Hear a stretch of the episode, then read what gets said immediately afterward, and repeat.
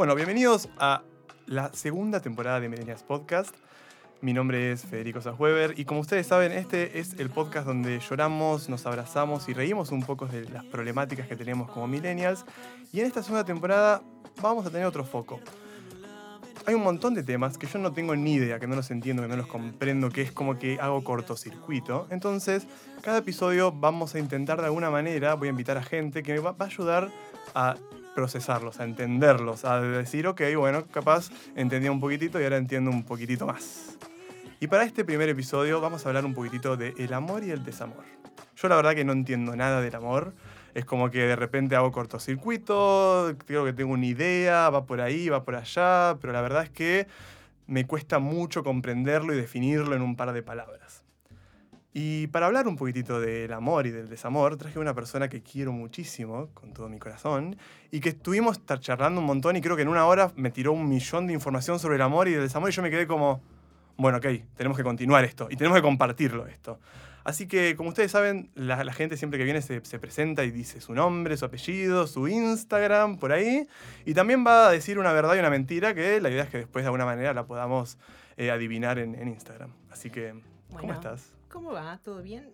mi nombre es Jess Kiernan. Mi Instagram es jess.kiernan, J-E-S. Una sola S.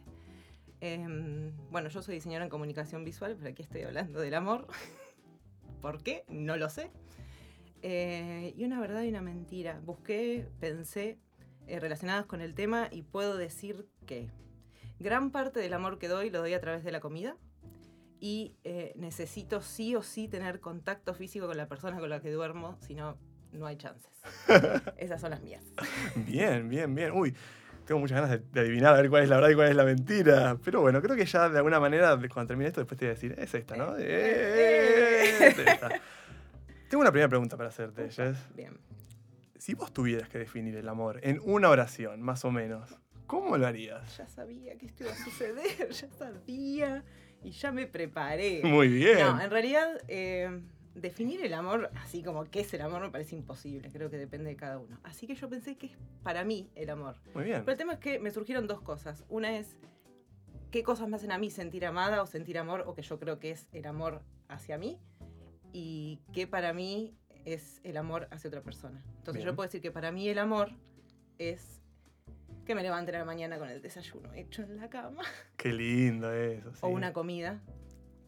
Y eh, para mí el amor es, yo personalmente cuando me doy cuenta que realmente deseo el bien para la otra persona, eh, aunque eso a mí me perjudique. Cuando me encuentro ahí digo, uff, ya está, cagué. eso es amor. Acá estoy. Acá estoy, estoy ahí en ese momento. Creo que es eso. Eh, sí, es eh, desearle el bien o desearle la felicidad o algo a la otra persona, aunque a mí me perjudique. Es como un pequeño dolor, pero con felicidad. Me encanta, me encanta eso. Qué drama, igual. Que siempre dramático, siempre. Yo tengo que hacer una aclaración, me olvidé de hacerla antes de que me preguntaras algo. A ver. Eh, que yo voy a sonar muy convencida con un montón de cosas que voy a decir, pero necesito que todo el mundo tenga una imagen mental mía en la cabeza que es hace dos años me dormí llorando en el piso por desamor, borracha y en bombacha, porque hacía mucho calor en bombacha y remera en la casa de una amiga. Entonces, cada vez que parezca que yo tengo todo re claro, o que, wow, lo tiene. No, no, llorando en el piso, borracha. Recuerden esta imagen, recuerden, recuerden esta parte del podcast, minuto 3, entramos de vuelta. Ah, claro, claro, claro, claro. no, no, se quedó dormida llorando por desamor. O sea, no funciona la práctica. no, está perfecto eso. Pero hay algo que dijiste ahí recién que está bueno, esta cosa de que. Nada, el amor es cuando vos sentís que querés hacerle tanto bien a otra persona, por más que te perjudique de alguna manera. Es como que decís, doy todo por, por, por, por eso. Y es como creo que es una sensación, ¿no? Es esta cosa que nos agarra y que sentimos de golpe. Dije, no sé qué es esto, pero no sé, quiero, quiero seguir ayudándola, quiero seguir estando con esta persona, por más que, no sé, tengo que hacer otro millón de cosas, tengo que capaz, y de repente no, no quiero solamente esto. Y lo que te quería preguntar, pegado a esto, es que ¿no sentís como que el amor en el momento que nos, se nos mete en el cerebro es como que no sale? Es como que de golpe es como que está ahí, tú, es como, ¿viste esos jueguitos cuando, de, de, que, que, se pegaban en la pared? Que, ah, esos elásticos, sí. es como, tú, uy, y quedó allá. Quedó ahí, quedó pegado en la pared, no lo puedo bajar. Sí, es algo que no se excede claramente. O sea, es algo que te pasa y ya está. Es como que no hay mucho control sobre eso.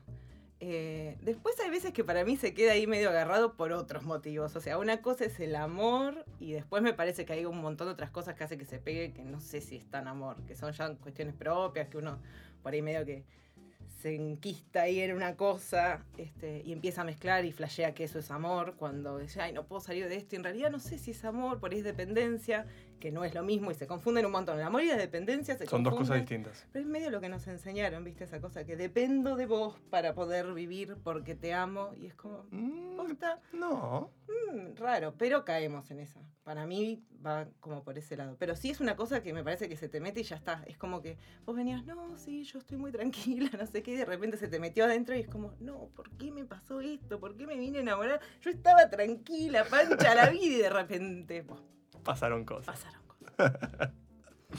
Bueno, hay eso, eso que dijiste de que em, nada, pasa y de repente estamos ahí metiéndonos, y esto de amor y dependencia, ¿no?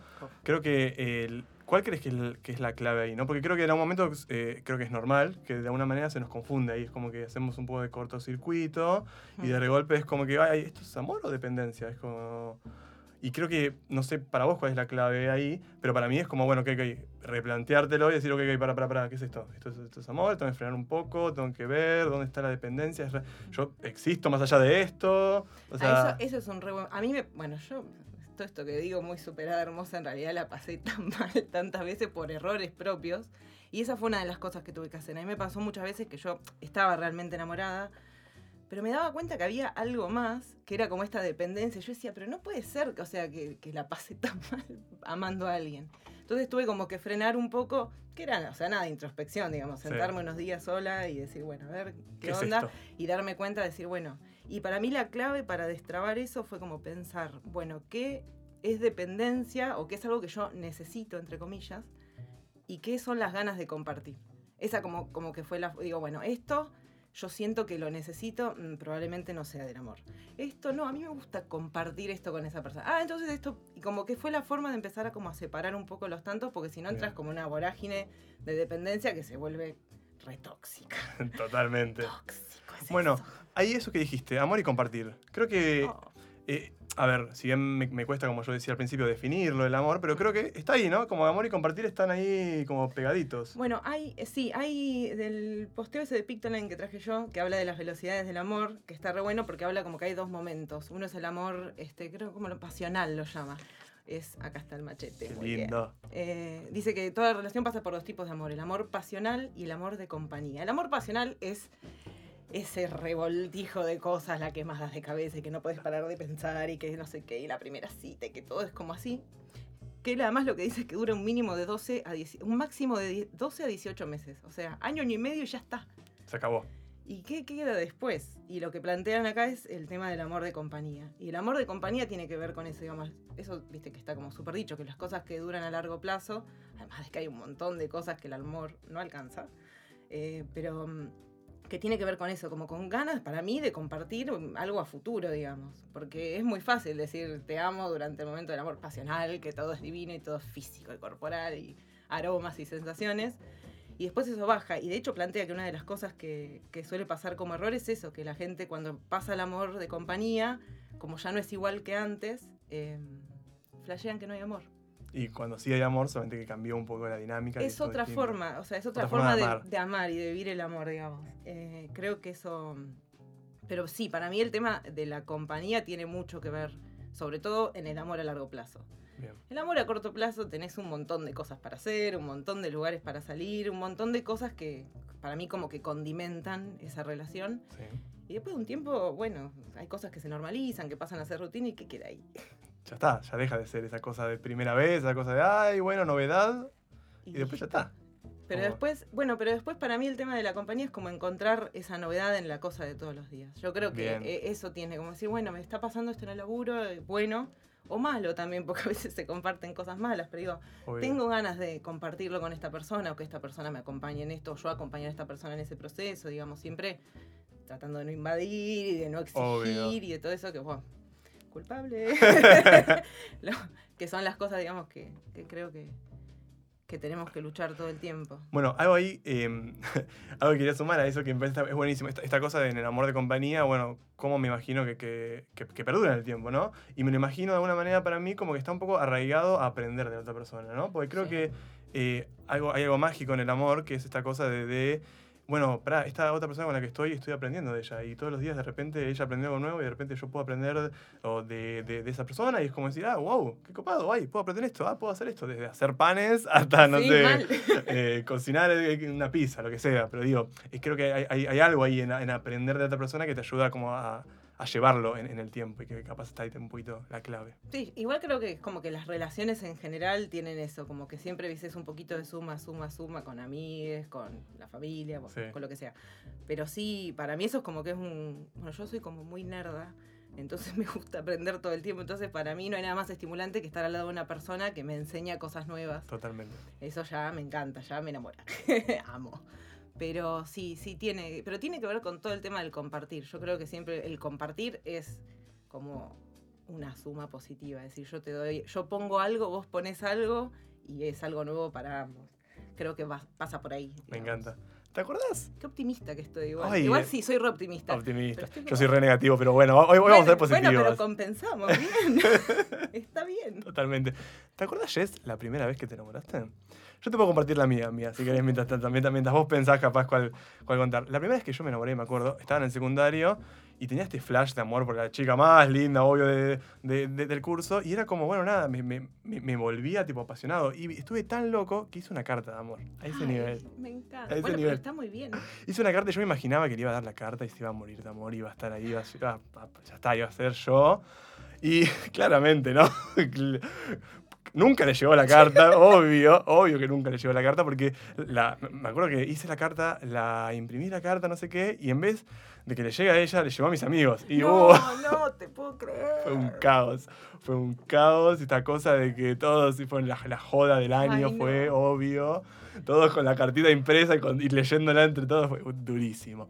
Pero me acuerdo esta, esta sensación de, bueno, de obsesionarme, ¿no? De pensar todo el tiempo en esa persona y de, bueno, de tipo, de alguna manera plasmarlo en una carta, plasmarlo en algo. Y me acuerdo esta cosa de nada, bueno, le voy a dar la carta. Esta, esta, esta cosa imaginaria que, nos, que, que, que, me hizo mi cerebro de, bueno, voy a hacer esto, voy a hacer esta carta hermosa, la voy a enamorar, no sé qué.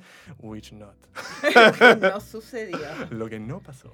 Pero igual, va, qué sé yo, si es así, la primera vez que me enamoré, porque me, o sea, me cuesta distinguir, o sea, de lo que digo, bueno, la primera vez que me enamoré realmente que Posta quería estar con posta. alguien, pero si pienso de chica, así, más chica, más, más adolescente, no sé, me enamoré de un montón de, chi, de, de adolescente, era como que era una semana de uno, la semana del otro, no sé qué. que eran de más o menos todos los compañeritos del colegio, va, de adolescente, y después cuando me enamoré de verdad, me enamoré de una chica. Fue, fue, o sea, fue así, fue caótico, que yo pensé que iba a ser caótico, mi mamá me dijo como, ah, bueno, ¿cuál es el problema? O sea, ¿qué te está pasando? No, eh, pero mm, sí me acuerdo de esta cosa que decís vos, como de escribir cartas. Yo escribía cartas que sabía que nunca les iba a dar. Era como que era un ejercicio personal de exteriorizar eso, porque si no era una gila. Eh, y lo que sí más recuerdo, no sé si es que estaba enamorada, enamorada, pero de uno de los primeros chicos que me gustaron así, de a los 13, 14, de estar en los malones y hacer toda la, la jugarreta posible para que me saque a bailar el lento que a mí me gustaba, porque yo sentía que ese lento, como, no me acuerdo cuál era, creo que era uno de Cristina Aguilera, una cosa así, ese lento comunicaba lo que yo sentía, por cualquiera, o sea, después al, al mes era por otro. Pero bueno, esa- esos son mis recuerdos, pero no sé si me acuerdo la primera vez que me... Está bien. Lo que, lo que capaz quería decir es como que todos hacemos una locura en el amor, ¿no? Es como esta cosa de hoy nos lleva a hacer algo que nos saca. Y lo que iba pegado a esto es que, a ver qué opinas vos de esto, Jess, es que creo que el amor de alguna manera nos pone en un estado de creatividad. y de creatividad que se puede ver plasmado en un montón de cosas, Sí. ¿no? Y vemos tipo millones de canciones que están escritas del amor, de desamor, de libros, películas. Es como que el amor nos pone de alguna manera en esta cosa de, bueno, necesito, necesito canalizar toda esta cosa que Mm. siento, toda esta cosa que necesito por otro lado, ¿no? Y además como que nos ponemos muy creativos con esto de buscar significado.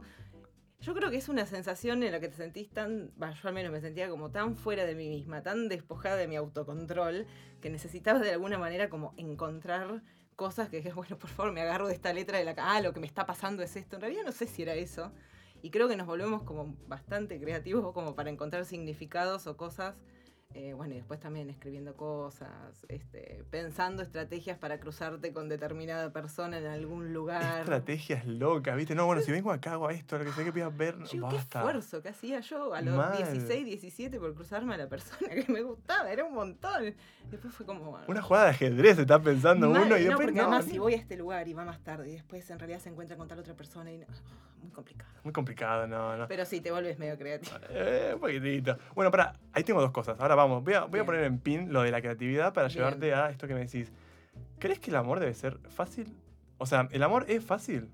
De alguna manera. Porque esta cosa de decir, bueno, voy a pensar, agarrar, voy a hacer toda esta, estrategia- esta est- estrategia loca para agarrar y encontrarme con la persona y no sé qué, si hago esto, a pasar esto, aquello y lo otro. ¿Debería ser eso, el amor? Yo voy a dar mi opinión personal que Dale. puede no ser compartida. Yo creo que el amor es lo que te toca. ok. Creo que tenemos muy inculcada la idea de que el amor tiene que ser difícil. Estas cuestiones de películas hollywoodenses, lo que llaman el amor Disney, la princesa, bueno, pero siempre está como esta cosa de lucha y que el amor es imposible y hay un montón de obstáculos. Yo la viví esa un par de veces, del amor con muchos obstáculos y eran como muy complicado y yo tenía la sensación de que el amor era muy complicado y después me di cuenta que en realidad se hacía complicado por otras cosas que no estaban ligadas al amor. Yo creo que el amor lo he vivido, lo vivo, es simple. Es una elección mía, en el sentido de que yo no sé si quiero... eh, el amor te pasa más allá de lo que uno quiera, ¿no? Pero yo no sé si quiero andar involucrándome o tener que hacer todo ese esfuerzo. Porque si algo que no está saliendo medio natural, no te digo que todo es como una seda y no hay ningún problema. Pero si algo no está saliendo tan. O sea, una cosa, bueno, una traba, está bien. Dos, tres. Si ya vas como 37, me parece que hay que replantear por qué eso no está andando. Entonces, em, sí, puede ser complicado. Hay amores complicados. ¿Debe ser complicado? No. Y en mi experiencia personal, ¿vale más si es complicado? Tampoco. Eh, yo, no. Así, muy rotundo. fue. Me parece muy bien, no, no, no. Y yo quería saber esta opinión. Y vamos a dejarla acá en pin de vuelta y volvamos a la creatividad en lugares locos. Bien. Quiero que sepas que con tu novia tenemos una playlist que dice Bailemos y Lloremos. Ay, me encanta. Bailemos y lloremos, y lloremos. Y uno de los temas eh, se llama TKM y dice, eh, quizás exagero cuando digo que esto es un horror, pero es que nadie sabe qué es el amor, ¿no? Y es esta cosa de, de creatividad, de de alguna manera meterlo acá y decir, no, la verdad que nadie, es que creo que es algo común, de que no- no- esta, esta cosa que decimos de que nadie entiende qué es el amor, el amor puede tener distintas formas, puede ser de distintas maneras, entonces como que no nos ponemos de acuerdo en qué es y nos, y nos, nos vuelve un poco locos. Mira, yo cuando yo sabía que me ibas a preguntar qué era el amor para mí o qué era el amor, entonces hice un ejercicio de buscar en diccionarios así comunes. Eh, me fijé en la RAE primero porque es como el de español. Y en la primera definición que da, o sea, es terrible, porque todos entendemos que es un sentimiento el amor por otra persona, que es un sentimiento intenso. Después lo que pasa es que varía mucho para mí de cada de persona a persona, digamos, qué es para vos el amor o qué. Pero mira esta definición porque A ver. Dice que el amor es un sentimiento intenso, intenso, ya está, sentimiento intenso del ser humano que partiendo de su propia insuficiencia, ¿qué? necesita y busca el encuentro y la unión con otro ser. O sea, esa es como la, parece que es la idea principal sobre el amor en términos de diccionario. Yo le decía a Dai, imagínate que viene un extraterrestre que solo habla español, entonces busca qué es el amor y este es el pantallazo que tiene sobre qué pensamos nosotros del amor. O sea, parte de la insuficiencia, de la necesidad, busca el encuentro y la unión con otro ser. Es medio la idea que tenemos. Sí, pero es como da- da- danina esa. Es fea. Bueno, pero si te pones a pensar en la idea de la media naranja. Es la idea de la Que media tenés que encontrar a alguien que te complete. No Sí. funciona. No. Ya, ya bajen esa teoría porque no funciona. Este, bueno, y después me puse a buscar, busqué en, en el diccionario de Oxford, Webster's, en un diccionario en sueco también, ¿por qué no? En todos coincid- coinciden que es un sentimiento intenso, pero hablan mucho de eso, como que te falta algo, y yo como que ni lo veo así. O sea, no, no, no, me cuesta mucho eso, que la definición del amor sea, no sé, como la necesidad de completarte. Es que es una construcción que está hecha, cultural, social, histórica, no sé, como todo junto. Este, pero no sé, es, es muy loco. Después, este, bueno, está esto de que el amor es la espera. Tiene una cosa de eso que te falta. O sea, tiene como esa cosa. Bueno, Darío Zeta en una de las clases eh, sobre el amor habla de, de que es como la, la búsqueda o la carencia desde la filosofía, ¿no? Lo Sí. habla él. Eh, como esa cosa de que estás en búsqueda constante.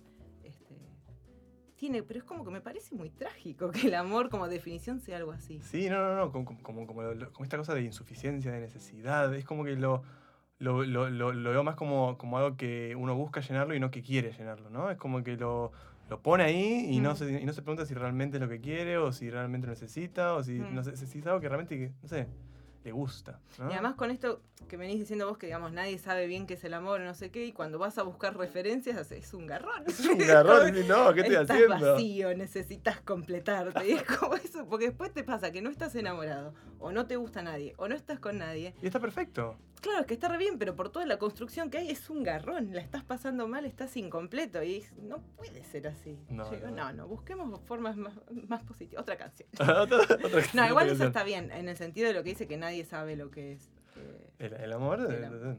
es que Y además- exageramos todos. No, y además que también por esto de que, repito, que para mí es como que estás re fuera de sí. Cuando, cuando te pega el amor así fuerte y. Te saca, como- te saca un poco de... te saca de todo lo que estás, no entendés nada. Nada, todo es como, está en otra clave.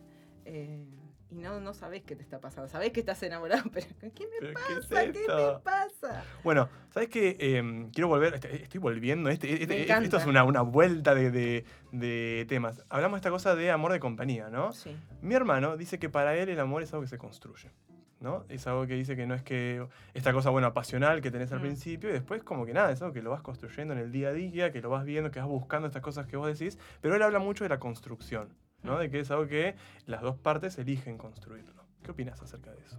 Sí, yo estoy de acuerdo. Por ahí lo que más se construye es la pareja o un vínculo. Vamos a decir un vínculo, porque no necesariamente tiene que ser una pareja de dos personas, ¿no? Bien. Un vínculo. Yo creo que el vínculo se construye y esa construcción va alimentando el amor, digamos. El amor es algo, es un sentimiento que te pasa, después tenés que mantenerlo y hacerlo crecer.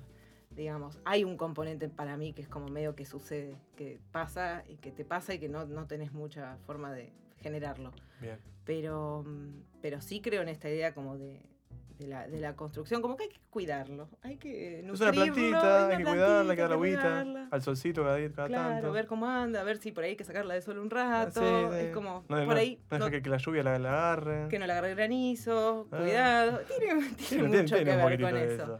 Este, pero sí, sí, sí, estoy de acuerdo con eso. Me parece porque es lo, lo que yo dije hoy, que lo dijo un montón de gente, no es una.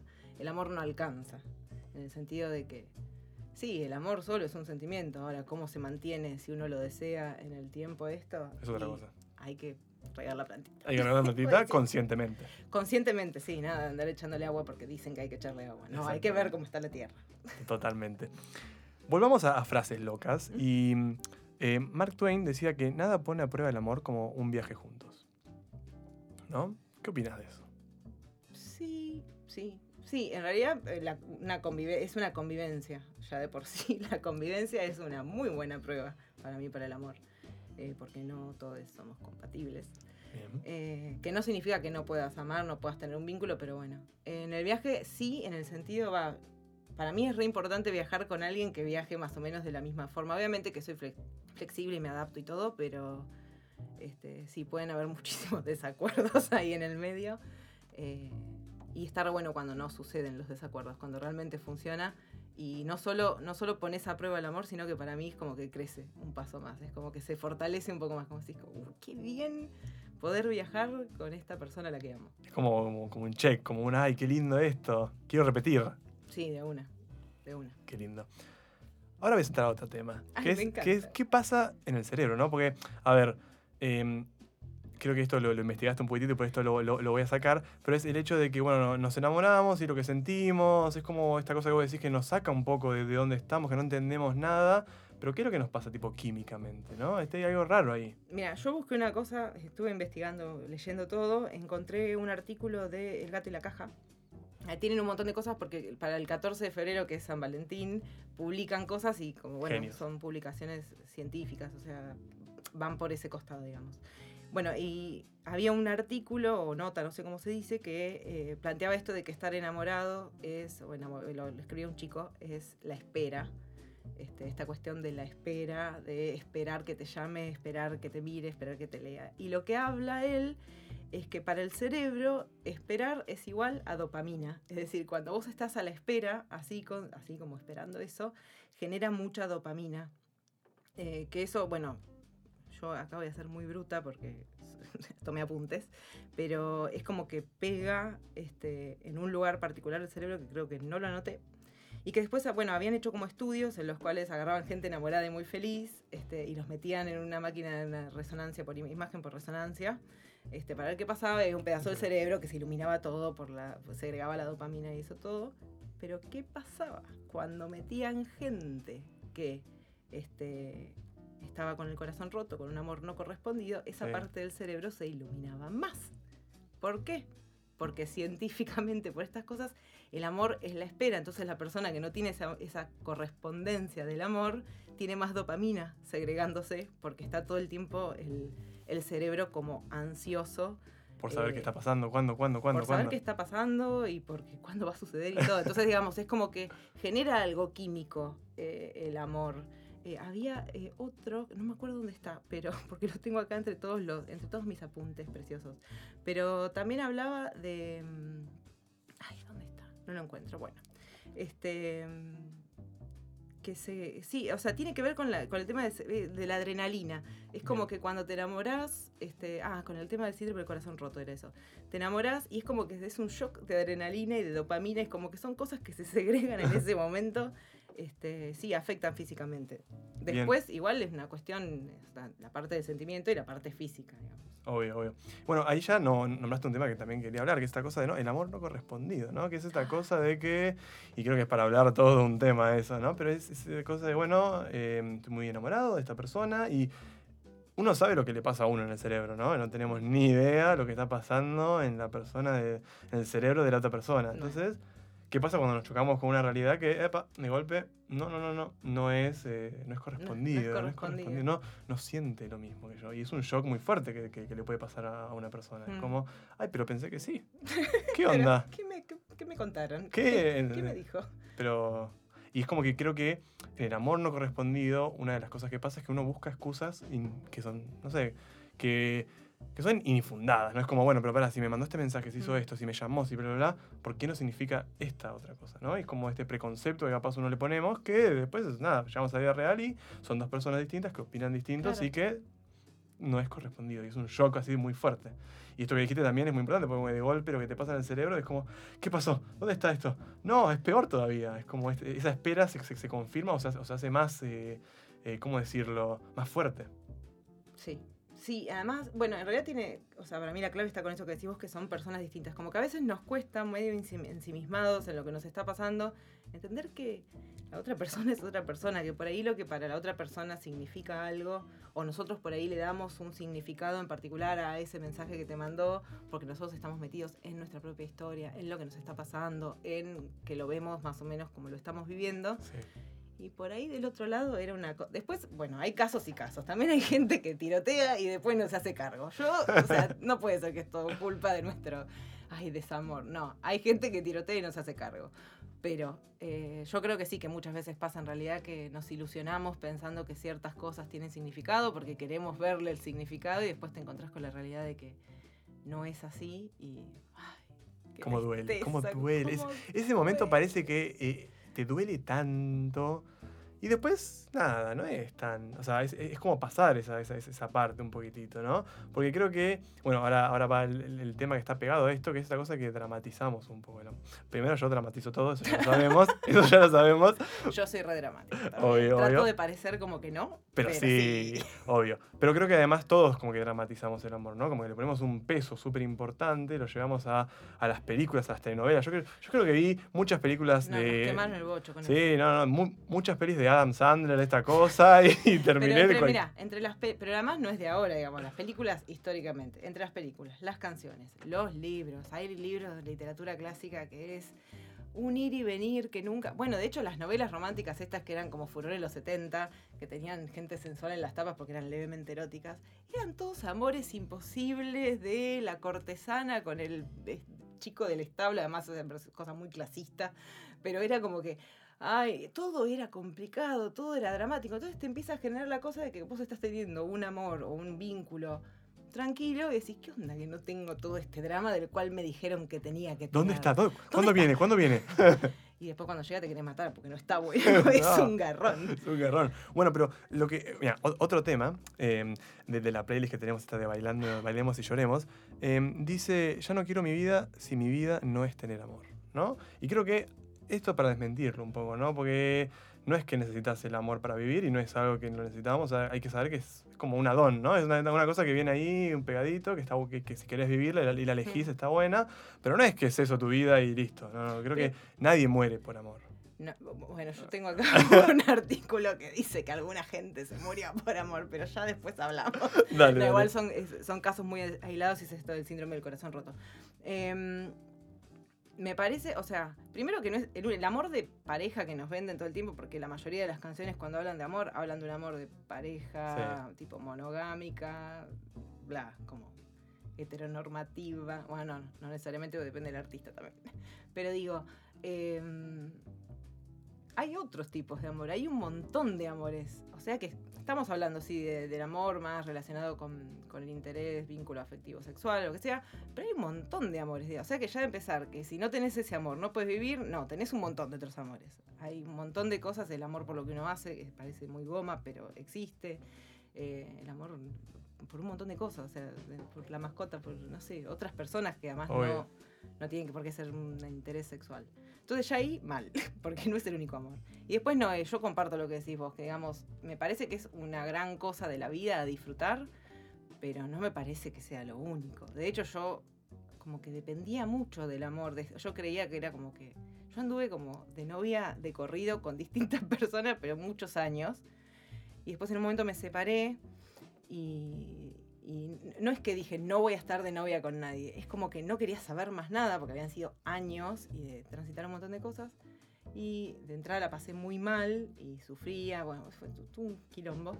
Y en un momento fue como, ah, pero mira, che, yo no estoy en pareja y a veces por ahí pasaban meses sin que siquiera me diera un beso con nadie. Y es como, eh, estoy bien. puedo vivir. Claro, puedo vivir, respiro, respiro. Eh, y después de ahí, como que me cambió un poco la cabeza, después, bueno, aplicarlo en la vida real, por ahí no se puede, pero, o cuesta más, pero sí me cambió la cabeza en el sentido de que, bueno, ya el amor no es algo que yo necesito o que tengo, entre comillas, que hacer. Es algo que yo elijo transitar, o sea, me pasa que me enamoro de alguien y ya después embarcarme en esa es algo que yo decido, porque digo, che, está bueno vivir esto. No lo necesito, no lo necesito para respirar o vivir. Me gusta, me gusta, me gusta. Entonces me parece que tiene un poco, sí, Igual lo de las canciones y eso, es re divertido jugar al drama. Yo no te voy a decir que no. El tema es no convencerse de que eso es la realidad. Totalmente, totalmente. Porque es, hermoso agarrar y ponerte un tema, no sé, Backstreet Boys o de Chayanne. Y, llorarlo todo. Y llorarlo y limpiar el piso o ordenar la biblioteca mientras o ir por la calle. Yo escucho a veces Luis Miguel yendo por Luis, la mi pasión. Pará, Ahora, ahora te puedes marchar, es tipo el tema número uno. Pero pará, quiero volver a esto que dijiste que eh, investigaste un poquitito y hay gente que sí murió de amor. Contame un poquitito, a ver ¿qué, ¿qué, encontraste por ahí. Encontré que el síndrome del corazón roto existe físicamente. A ver. Eh, y lo que pasa, esto era lo otro que estaba buscando. Em, en Japón fue la primera mención que se llama síndrome de Takotsubo, que son las trampas de calamares. Este, porque el tema es que los calamares, no entiendo muy bien cómo es, pero es como que se meten adentro y se hinchan y después no pueden salir. Okay. Parece que el dolor físico y el dolor emocional eh, afectan en el mismo lugar del cerebro, en el exacto mismo lugar. O sea, si vos te cortás o te rompen el corazón, el lugar del cerebro que te, afecta, que es la corteza cingulada anterior, no tengo idea qué es, pero lo copié por las dudas, afecta en ese mismo lugar, que es, tiene varias funciones esa corteza, eh, pero varias funciones cognitivas como la construcción de emociones y otras cosas más, que es bastante complejo lo que hace. Entonces, imagínate que ya el dolor físico, esa sensación de que te duele el pecho o el corazón, es un poco real. Porque te pasa que cuando tenés, eh, son situaciones de estrés. El desamor es una situación de estrés. Puede pasarte por algo muy feliz también. Tipo que ganes la lotería, decía ahí en el ejemplo. Eh, entonces hay como una liberación masiva de adrenalina que impacta en el músculo del corazón y hace como que se expanda y se relaje muy rápido y no le copa mucho al músculo.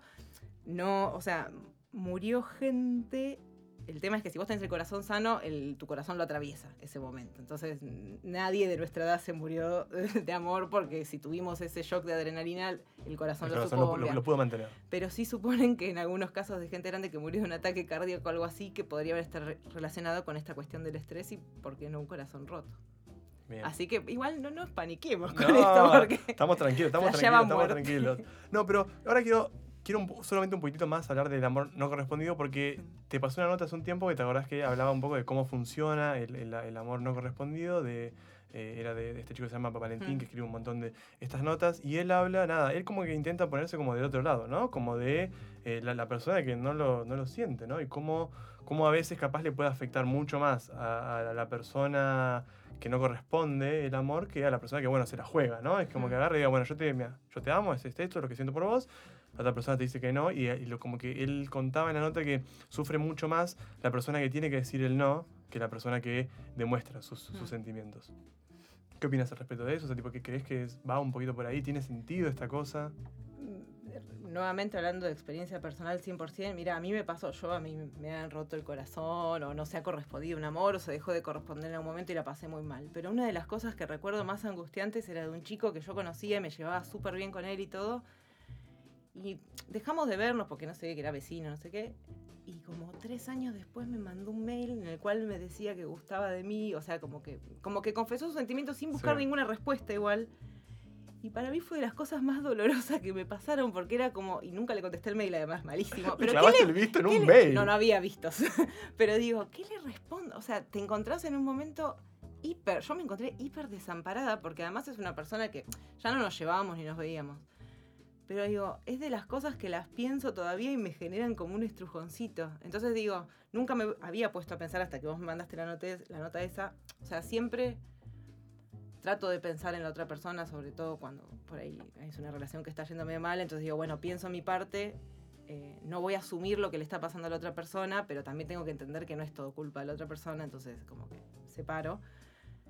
Pero estar ahí del otro lado fue muy raro y es hasta el día de hoy que pasé, fue hace muchos años esto, y que hasta el día de hoy que me, que sí, que me angustia. Y es, un y para mí que sí, es como que nadie le da bola a esa parte, a la persona que, que no corresponde, No corresponde ese amor. amor. Y además porque, bueno, lo dicen como que es un regalo que la otra persona te da y vos no lo podés recibir, porque además es re hipócrita si tipo, haces como que correspondes el amor, es, Y no. no, es mal para la otra persona, para vos, no, no funciona. Pero está re, está re bueno que, que se ponga también un poco el ojo ahí, en ese costado, porque también humaniza a la otra persona, porque es muy fácil cuando uno no es correspondido, o sea, cuando vos le das el amor a alguien y no te lo corresponden, demonizar a la otra persona. Es una insensible, es bla, eh, no le importa nada, yo no le importo, porque estamos como muy centrados en el yo.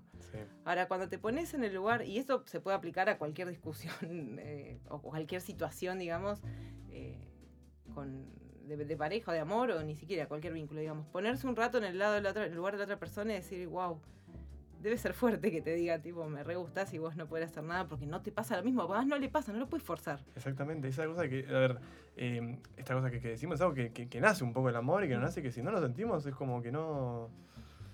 Y no, No- no te puedo responder, tipo, te estoy clavando el visto, pero porque no tengo otro... No tengo letras en el, en el- en el texto para, para, para- para devolverte algo. Entonces es como una sesión muy, muy complicada. Yo, me acuerdo también, nada, eh, hasta el día de hoy, un- una chica que, gustaba un montón de mí y todo, y todo el mundo me decía, y yo tipo...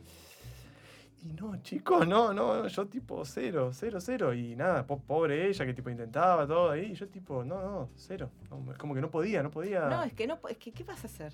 Vas a intentar generar. Y además que a mí me pasaba, por ejemplo, que decir, bueno, de- pensé en un momento en escribirle un mail a este chico como para responderle, pero es como que todo lo que escribía era terrible.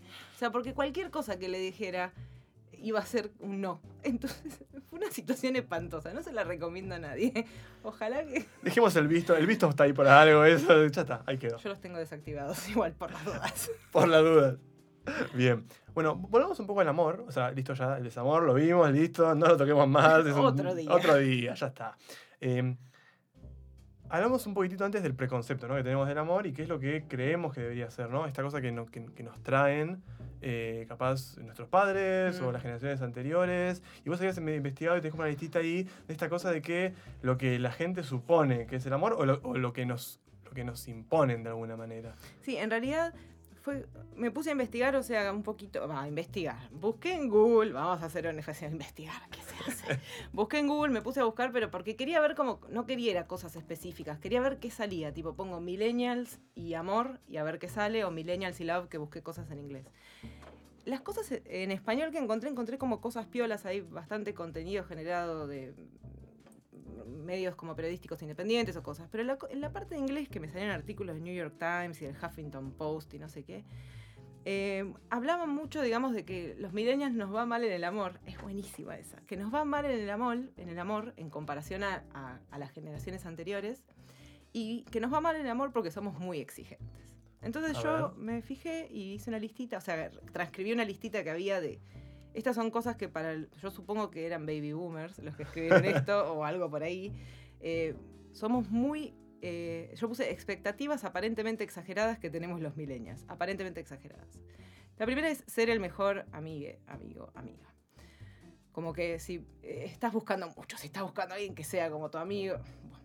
La segunda es que buscamos, esto es muy dudoso, que buscamos buen padre o madre.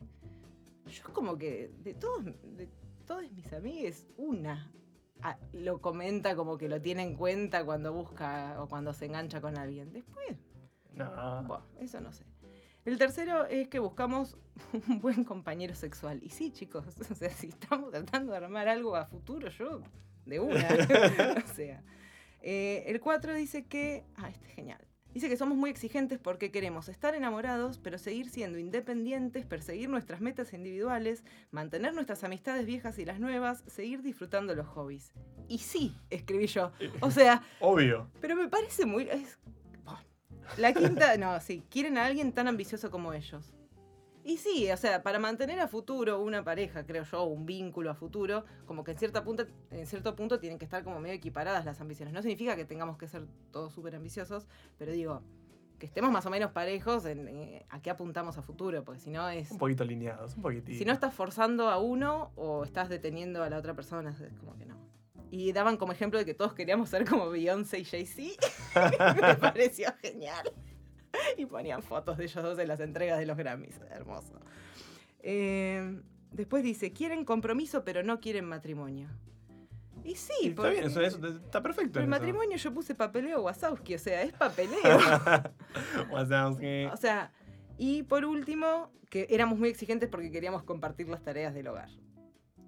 Yo, o sea, es como que suena toda una lista de reproches de lo que no pudieron hacer o elegir en el amor esas generaciones anteriores, que tuvieron que, que es real, quien no conoce el caso de una abuela, un abuelo, una tía, o los padres mismos, madres, eh, que como que tuvieron que dejar su vida de lado por amor. Gente que dejó los estudios porque se casó y tuvo que formar la familia y tenía que cuidar a los chicos. Gente que no pudo seguir con, no sé, su carrera artística porque tuvo que sostener a la familia económicamente. Gente que tuvo que dejar de ver a los amigos porque a la pareja no, le No gustaba. le gustaba y todo. Y claro, yo leo toda esta lista que a mí me parece cosas de lo más lógicas para buscar en una pareja para compartir a futuro. Y digo, claro, para las generaciones anteriores que estaban completamente. eh, bueno, además de que te tenías que casar, si no, no había. Obvio. O sea, papel, Papel, todo acá, fiesta, ceremonia, iglesia, iglesia. si se podía, si estábamos vestidos de blanco. Entonces digo, es muy loco que tengan esta visión de que. Y dice que nos va mal porque como que tardamos mucho más en tener sexo y en establecer parejas. Primero que la única forma en que ven que, que estamos triunfando en el amor es si tenemos una pareja estable o que tenemos tipo una pareja matrimonio. Y ya sabemos que hay un montón de otras formas de vincularse con la gente. Pero no sé, me mata que nos diga que somos como que son expectativas irreales y Irreales. exageradas. Aguantá. Y es como, ah, para mí yo compro, o sea, todo esto, o sea, me parece sí. lógico. Pero me parece barba, o sea, me parece re loco que sea exigente, por ejemplo, lo de buen compañero sexual y lo de compartir la tarea del hogar me mató. Dale, ¿qué te cuesta? Pero es como, obviamente vamos a compartir un hogar, colaboramos. Obvio, obvio, tipo, es, es- es de todos este lugar, es de toda la gente que vive acá. Es, es terrible, me Así encanta. que me indignó un poco cuando empecé a buscar esas cosas porque fue como, ¿por qué? ¿Por qué me pasa esto? ¿Por qué dicen que somos exigentes? Además eso de que no tenemos suerte en el amor. Y después había un título que fue hermoso cuando busqué Millennials y Love que decía, los millennials quieren enamorarse pero no tienen plata para las citas. es un poco Pero- real. Eso es un poco real, pero dale, Hay otras citas. Exactamente, hay, existe, existe la creatividad en buscar otro tipo de salidas que capaz no requieren un gastadero terrible. Bueno, pero esta idea de que la cita es la cena y que después vamos al cine. Creo que una sola vez tuve. Bueno, una vez tuve con Dai tuvimos una cita sin saber que era una cita, porque fuimos al cine y todo, pero nunca nos. Era como que no estaba blanqueado nada, nada, fue como fuimos a ver Coco. Peliculón. Pero digamos, es como esa idea de, de que la cita tiene que implica que lo lleves, un- que vayas a un, que la lleves ya es un garrón. eh, y además a mí como me aplica eso, ¿no? ¿Quién, quién paga? Chiste muy básico. No, pero digo, está todo muy encerrado en esa idea heteronormativa en Sí. la cual el hombre te lleva a un restaurante caro. Y yo digo, pero no pasa por ahí, pasa porque querer compartir con alguien Algo. algo y puede ser, vamos a un restaurante o te quedaste en la plaza charlando hasta las 3 Totalmente. de la Matas en la, plata, en la plaza chau, lo que sea, sí. Pero bueno, tienen como esa visión y yo leía todos los artículos estos preciosos y me daba cuenta que algunos estaban escritos por millennials, pero no estaban escritos para millennials. Mm. No eran millennials hablando sobre los millennials o baby boomers a lo sumo hablando lee a los millennials. Se estaban hablando todos entre ellos y sus eh, y nunca preguntándole a un millennial además, en vez de armar toda su elaboración en base a psicólogos muy adultos y grandes. ¿Por qué no le preguntan? Sí, sí. ¿Por qué? Pero bueno, esas fueron cosas raras que encontré ahí en la web. Me encantó, me encantó, me encantó. Bueno, Jess, entonces, ¿qué, qué aprendimos hoy? Bueno, yo aprendí que eh, la persona que no puede corresponder un amor la pasa muy mal también y que está bueno, eh, obviamente que uno lo piensa desde una misma, pero bueno, tenerla en cuenta a la otra persona y por el momento que está pasando de no poder corresponder ese amor. Como ponerse un poco del otro lugar, Sí. otro lado. Sí, o al menos tener en cuenta que hay una persona que también la está pasando mal. Bien, Eso ya es un montón. totalmente. Y bueno, yo lo que aprendí es que creo que el amor es una elección. Es esta cosa de que no, la vida no se centra en eso, es algo que uno elige, que quiere vivirlo, que quiere experimentarlo y que quiere de alguna manera agregarlo a su vida, pero que la vida no es solo eso, la vida es un montón de cosas y que nosotros podemos vivir sin amor. O sea, es algo que podemos vivir, podemos seguir respirando, podemos seguir pasándola bien, podemos hacer un montón de cosas, pero que va por la elección de uno. Para terminar el podcast, Jess, este podcast hermoso que hicimos, que, que- que nació de, del amor. Del amor. Nació del amor y nació del del amor desamor. y del desamor. Y me acuerdo, me acuerdo que estábamos ahí, yo te estaba contando todo esto, y es como que te frené en el segundo y dije, no, no, no, no, no, Jess, esto, esto, deja de hablar y vamos a, vamos a grabarlo. Esto, esto se va, vamos a hacer un podcast de esto, punto. Fue como una declaración, fue como que Fue. se, se interrumpió. Paren, paren todo. ¿Paren las rotativas? Paren las rotativas. Grabemos un podcast. Totalmente. Em, quiero, bueno, quiero como ha- hacer esto que la gente que venga como que recomiende algo acerca de, de- del tema. Puede ser un tema, una canción, bueno, eh, un libro, eh, pueden ser lo que sea que se te venga a la mente, que quieras recomendar, es tu momento. Bien, yo voy a recomendar tres cosas. Bien. Una son dos, en realidad, que son eh, dos clases de Darío Zeta, que es de la mm, Facultad Libre, creo que está, están en YouTube los videos enteros de las clases enteras. Una es sobre el amor y la otra es sobre el post-amor. Eh, como toda cuestión de filosofía, en algún momento te pega el bajón porque te racionalizas un montón de cosas que no, pero a mí me, me gustó un montón, creo que me, me generó como bastante libertad para pensar algunas cuestiones del amor, habla mucho. Es el amor y el post-amor desde la visión filosófica. Y está repiola y son muy llevadoras, duran como dos horas y media cada una, Oh, pero regias. Y después un libro que se llama Todo lo que podríamos haber sido tú y yo si no fuéramos tú y yo. Es una novela de Alberto Espinosa. Es español. Es, eh, acuerdo si es, catalán, me parece. Puede fallar. Eh, a mí lo que me o sea, es muy loco porque en realidad, así a simple vista, no es una historia de amor. Por ahí es porque estamos muy contaminados en qué es una historia de amor. Pero vos terminás de leer el libro y es una historia de amor. Es un libro más relacionado con la ciencia ficción, si se quiere, una ciencia ficción moderna, que el centro no es el amor, pero habla mucho del amor. Hay personajes que hablan y dan como sus posturas, algunas cosas son muy clásicas, pero digo, está bueno esto de una historia de amor que no va por el lado común de una historia de amor. Bien, Entonces digo, como para leer algo distinto, es finito, se consigue, está piola. está piola. Genial. Bueno, muchas gracias, Jess. No, gracias a vos. ¡Uh! Uh.